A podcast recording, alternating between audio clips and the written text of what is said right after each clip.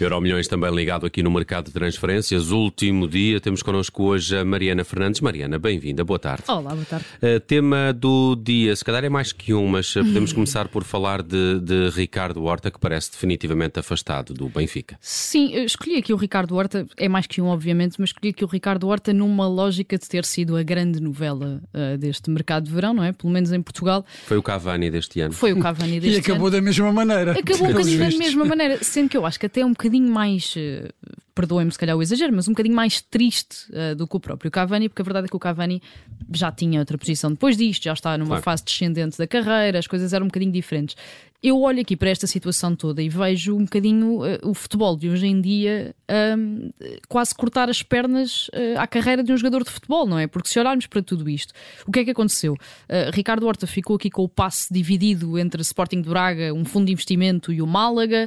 O Málaga exige esta, esta indenização ao Braga por ter recusado uma proposta superior a 5 milhões. O Braga não queria vender por um valor muito reduzido porque sabia que 67% não iam parar aos cofres eh, do Clube do Minho, eh, e no meio disto tudo, o grande prejudicado, obviamente o Benfica também, que acabou por não conseguir aquele que era o alvo prioritário neste verão, mas principalmente o Ricardo Horta, não é? Que é um capitão de equipa do Sporting Braga, que tem demonstrado desde o início do campeonato um profissionalismo que eu acho louvável.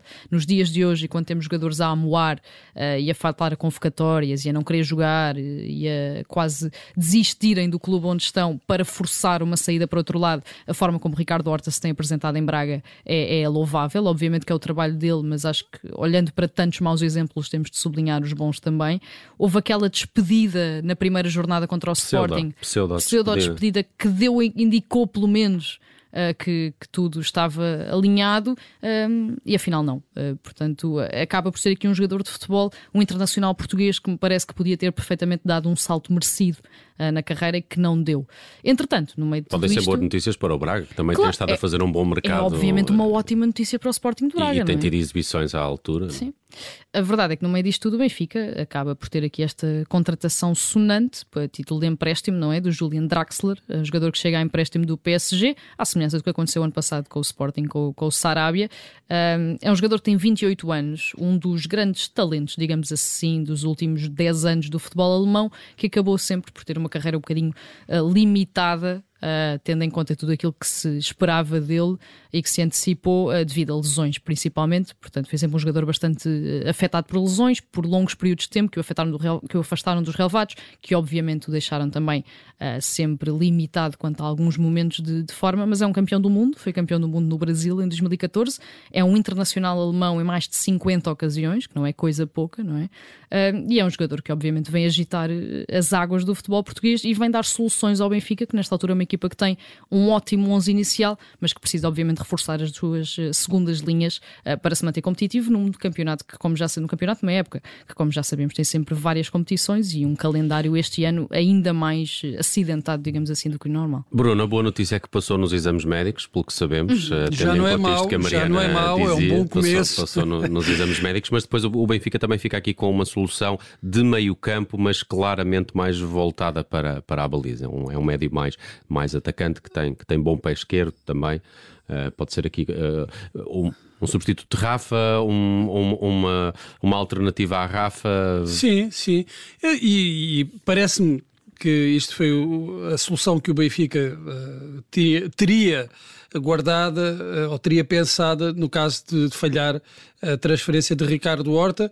Se ainda houvesse uma oportunidade, eu creio que o Benfica ainda ia, ainda ia buscar a Ricardo Sim. Horta. Mesmo assim, não é? Claro. Mesmo, mesmo assim, porque uh, Draxler não é uma, não é uma solução uh, de, de, futuro, portanto será para este ano, está, está por empréstimo. Eu desconfio até um mas bocado. Tem, mas tem, tem, que se adaptar Era ao isso futebol que eu ia dizer, português. É isso que eu ia dizer. Essa famosa expressão. Pois, e Ricardo Horta vem com andamento. Claro, Sim. claro. É, é, é, completamente diferente e para além daquela desconfiança que eu acho que é justificada é, em, em relação aos jogadores que prometeram muito, mas por um motivo ou por outro nunca nunca cumpriram e que vêm por empréstimo. Que motivação eh, com que motivação é que vem para, para esta experiência? Ele vem do Paris Saint-Germain, não, não tinha lugar.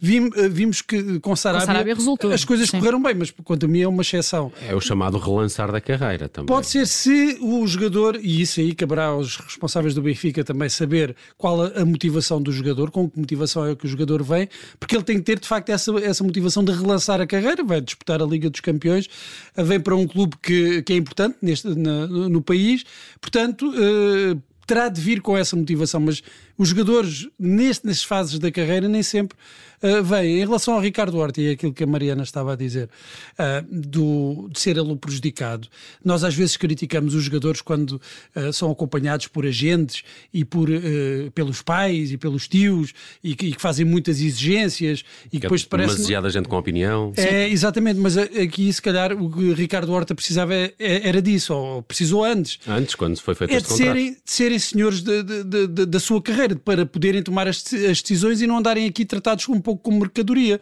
Ah, ah, Porquê é que Ricardo Horta ah, não foi tido nem achado ne, ah, nestas questões penso eu, uh, não terá sentido nem achar nestas questões em relação ao passe dele.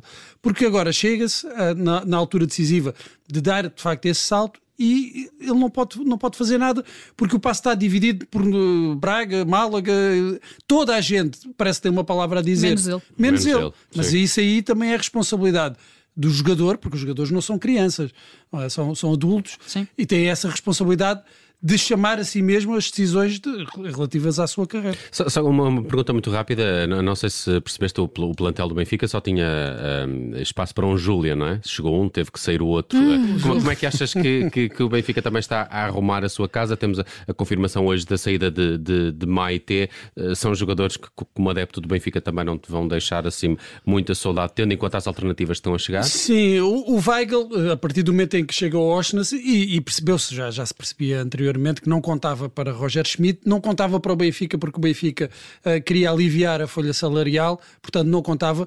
Eu acho que teria lugar no, no, no, plantel do Benfica seria uma, uma opção até válida para, para aquele lugar, mas não com, com o vencimento que tinha, que era muito alto, e eu acho que foi essa a razão para o Benfica uh, encontrar aqui uma uhum. solução de empréstimo. Acho que o Benfica tem resolvido bem essas questões, já com a saída de Seferovic, também com a venda de Yaramchuk, uh, com o empréstimo que tudo leva a crer de Meite, acho que o Benfica tem arrumado mais ou menos bem a, a casa. Os, os, chamados excedentes, não é? Não, porque os sedentários tinham uma, um grande peso na, na, na, folha, orçamental. Sim, sim, isso, isso pesa. Vamos ao futuro, Mariana. Uh, o Fulham tem sido dos mais ativos nos últimos dias, horas e, e, e parece estar a fazê-lo com qualidade.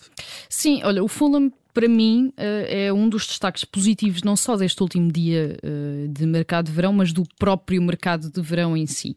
Eh, e é uma equipa que mostra uh, como uh, não é preciso muito dinheiro, obviamente estamos a falar de um clube inglês, portanto não é preciso muito dinheiro, é sempre relativo, mas não é preciso muito dinheiro uh, para se reforçar bem, para se reforçar com inteligência e principalmente para responder à perda dos principais, das principais figuras da equipa, porque este é um Fulham que sobe, que ganha o Championship, que sobe à Premier League com o Marco Silva como treinador e que perde de uma assentada as duas grandes figuras da equipa. Perde Rafinha, uh, Rafinha não, Rafinha estava no Leeds, peço desculpa, mas perde uh, Fábio Carvalho uh, para o Liverpool e perde o Anguissa para o Nápoles. Portanto, perde aqui por cerca de 20 milhões de euros, portanto, nem sequer foi um encaixe financeiro muito grande com a venda destes dois jogadores, aquelas que eram as duas figuras da equipa e que foram duas das grandes figuras dessa subida à Premier League.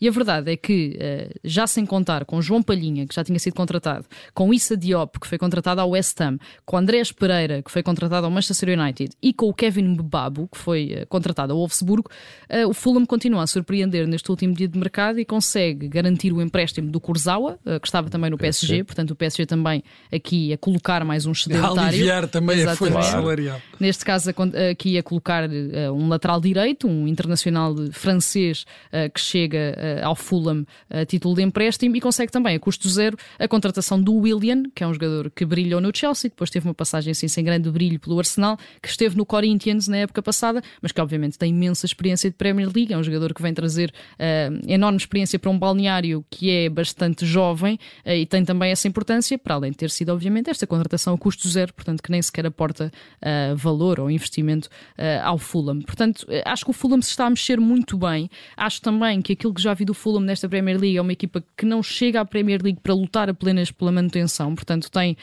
as ambições um bocadinho mais lá em cima uh, e acho que podemos contar com o Fulham para fazer um bocadinho mais, se calhar, do que, do que aquilo que se estava à espera, pelo menos por isto que estamos a ver, não só pelas exibições dentro de campo, mas pela forma como se está a mexer uh, no mercado de transferências. Vamos uh, rapidamente ao passado, Mariana. Uh, há, há, um ano olhávamos para a carreira de Cristiano Ronaldo de forma completamente diferente. É, é, um momento completamente diferente do que é hoje, esse dia de mercado de transferências há um ano e este dia de fecho de mercado de transferências hoje. Sim, o Cristiano Ronaldo do ano passado acabou por ser, de forma se calhar até um bocadinho inesperada, um um dos grandes protagonistas do mercado de verão, não é? Com essa saída das Juventus e o regresso ao Manchester United. Eh, e este ano também o foi sem chegar a sair. Ou seja, andámos aqui a falar dele durante vários meses, durante semanas a fio, sobre essa possibilidade de sair do Manchester United para qualquer lado, a verdade era esta. Uh, e hoje, no último dia do mercado de transferências, para além de Eric Ten Hag ter dito ontem já uh, na conferência de imprensa que Ronaldo não vai sair, portanto que isso é certo, uh, Cristiano Ronaldo está convocado para o jogo de hoje à noite do Manchester United contra o Leicester às 8 da noite,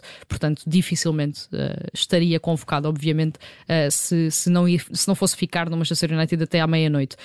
portanto, acaba por ser aqui um final uh, expectável, eu acho que sim. Acho que já ninguém estava à espera nesta altura que, que Cristiano Ronaldo saísse para qualquer lado, fosse para o Sporting, para essa ideia do Sporting, uh, ou para outro lado qualquer. Uh, não sei até que ponto, obviamente isto é um bocadinho de futurologia, mas não sei até que ponto Cristiano Ronaldo estará extraordinariamente satisfeito com o facto de ter ficado.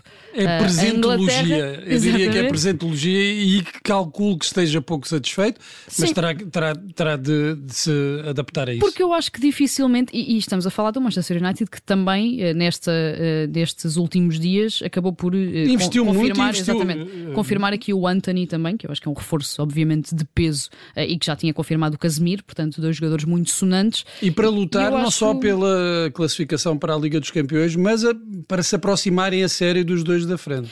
E eu acho também, muito honestamente, para ter uma palavra a dizer na Liga Europa, porque acho que o Manchester United este ano falhando a Liga dos Campeões, não tendo a oportunidade de lutar pela Liga dos Campeões, vai voltar um bocadinho à base, tal como tinha feito com José Mourinho em 2017, e vai tentar ganhar a Liga Europa. Ou seja, tentar. Esse é um troféu aqui... que falta a Ronaldo, ele também. Sim, pode é encontrar aí a motivação. Exatamente, a, a tentar aqui de alguma forma arranjar uma maneira de salvar, digamos assim, esta temporada que já não vai ser incrível porque já não há Liga dos Campeões, hum. que dificilmente será incrível internamente porque apesar de tudo a competição também está muito forte uh, e que realmente tem esse quase essa uh, motivação da Liga Europa, onde obviamente o Manchester United terá sempre uma palavra a dizer. Muito bem, está feito o Euro Milhões de hoje, também com um olhar para o mercado de transferências, o passado, o futuro futuro e o tema do dia sempre em análise todas as tardes aqui na Rádio Observador. Obrigado, Mariana. Até amanhã. Até amanhã.